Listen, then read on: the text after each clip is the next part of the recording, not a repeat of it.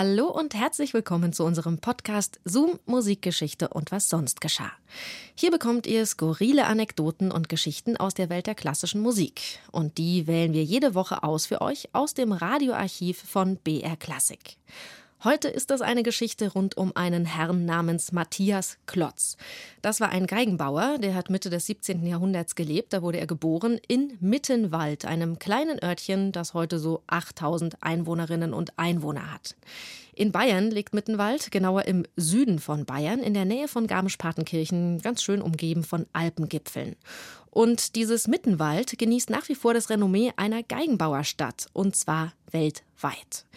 Das ist besagtem Matthias Klotz zu verdanken, der die Geigenbautradition dort begründet hat und der in Mittenwald auch nach wie vor überall präsent ist, zum Beispiel als Denkmal direkt vor der Pfarrkirche. Hier ist die ganze Geschichte über Matthias Klotz. Viel Spaß beim Hören.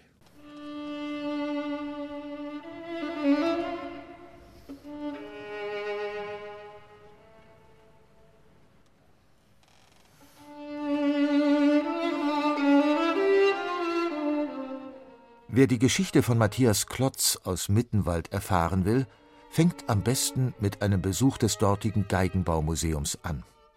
Es reicht von der Stube und Werkstatt aus alter Zeit bis hin zum Multimediaraum, in dem man per Touchscreen mittelalterliche Handelsbeziehungen nachvollziehen kann.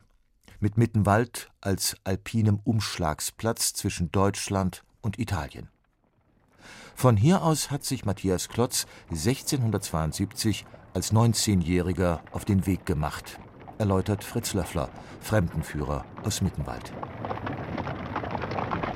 Der Matthias Klotz stammte ja aus einer armen Schneidersfamilie und der Vater, der hat ihn mitgegeben mit einem Rottfuhrmann, die also damals während der Blütezeit des Bozner Marktes mit ihren Fuhrwerken hin und her gefahren sind, hat er ihn mit hinuntergegeben nach Italien.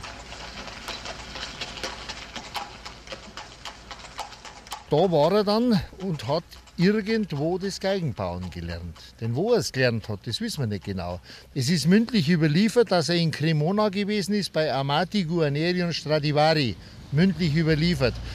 Was wir beweisen können anhand eines Zeugnisses, das hängt dort unten im Geigenbaumuseum und da steht drin, dass er sechs Jahre treu und fleißig bei einem Meister Railice in Padua gearbeitet hat. Das wissen wir und das behaupten wir. Und das mit dem Cremona, das war der Idealfall, aber wir können es nicht beweisen und darum behaupten wir es nicht. Noch nicht einmal den Vornamen dieses Meisters Reilich aus Padua, wo Matthias Klotz zwischen 1672 und 1678 als Instrumentenbaugeselle arbeitete, weiß man heute mit Gewissheit.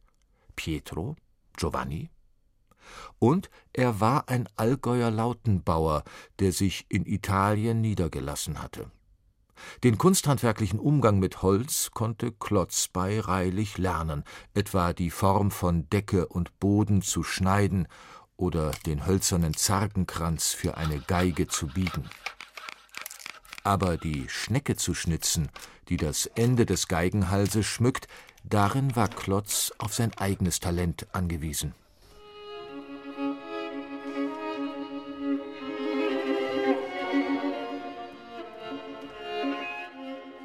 Es ist gut möglich, aber nicht überliefert, dass sich Klotz bei den berühmten Geigenbauern Stradivari, Amati oder Guarneri in Cremona letzte Feinheiten hat zeigen lassen, bevor er selber zum Geigenbaumeister wurde.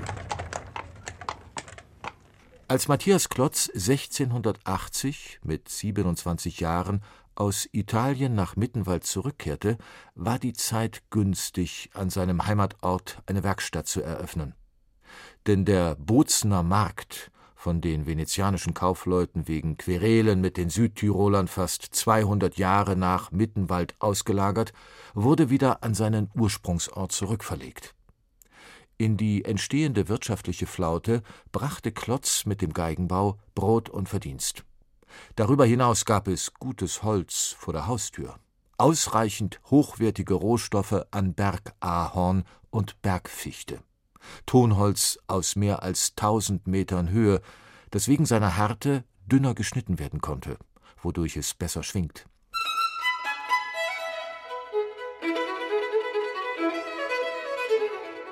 Alle drei seiner Söhne, Georg, Sebastian und Johann Karol, bildete Matthias Klotz, der am 16. August 1743 im hohen Alter von 90 Jahren starb, in seiner aufblühenden Werkstatt aus und andere Mittenwalder Geigenbautalente.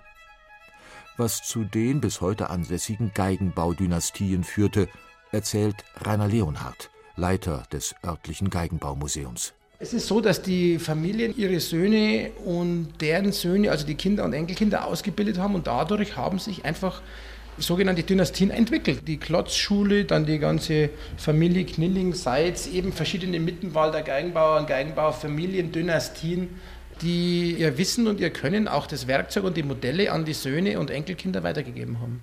Rund zehn Meister unterrichten heute an der Mittenwalder Berufsfachschule für Geigenbau. Für sie, wie für die etwa zehn Geigenbaubetriebe, die in Mittenwald ansässig sind, gilt eine Geige als großes Vorbild. Das Modell 1714. Es ist die Jahreszahl eines Instrumentes von Matthias Klotz, dessen Geigenbauwerkstatt um diese Zeit bereits einen großen Ruf bei den kurfürstlichen Hofkapellen genoss. Neben anderen wertvollen Geigen aus der 300-jährigen Geschichte des Mittenwalder Geigenbaus kann man auch dieses erste signierte Klotzinstrument im örtlichen Geigenbaumuseum bewundern.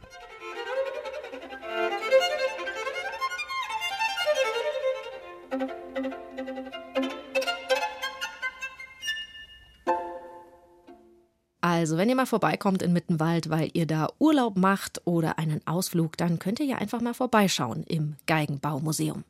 Außerdem ist Mittenwald der höchste Luftkurort Deutschlands. Was für ein schöner Superlativ. Für Naturfans also ein wahres Paradies. Das war eine Ausgabe von Zoom Musikgeschichte und was sonst geschah. Eine neue Folge unseres Podcasts bekommt ihr jeden Samstag in der ARD Audiothek und überall, wo es Podcasts gibt. Und nächste Woche geht es dann um Charles Ives. Das war der erste Komponist, der so etwas wie einen eigenen amerikanischen Klassik-Sound kreiert hat.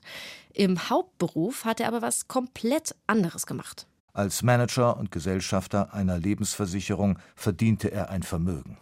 In der Freizeit schrieb er seine visionäre Musik, die zahllose Ideen der Avantgarde vorwegnimmt.